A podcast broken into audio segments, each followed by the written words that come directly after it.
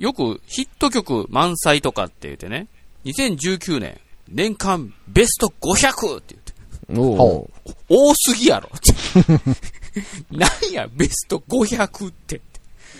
1日1作品多いやんて。よく考えたら。ほんまやな。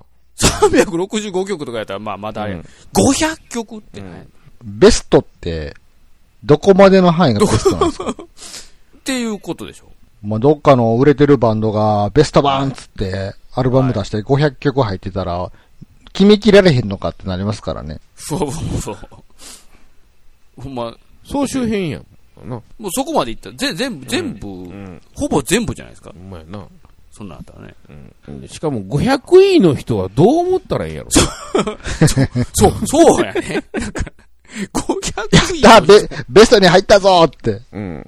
入ったはええけど、500って何？みたいな、こまあ今、英単語辞書でベストの意味を調べたら、はい。最も良い、最良のって書いてあるから、はい。最良の500位ですよね。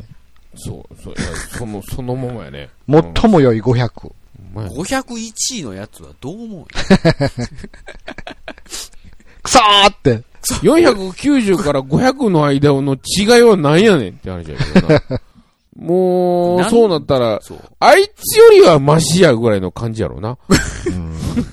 あ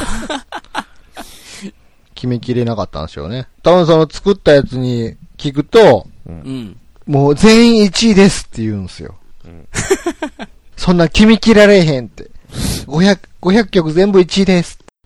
うんなんかもう、誰が取ってももうおかしくないみたいな、こう。そ誰が優勝してもおかしくなかったおかしくない。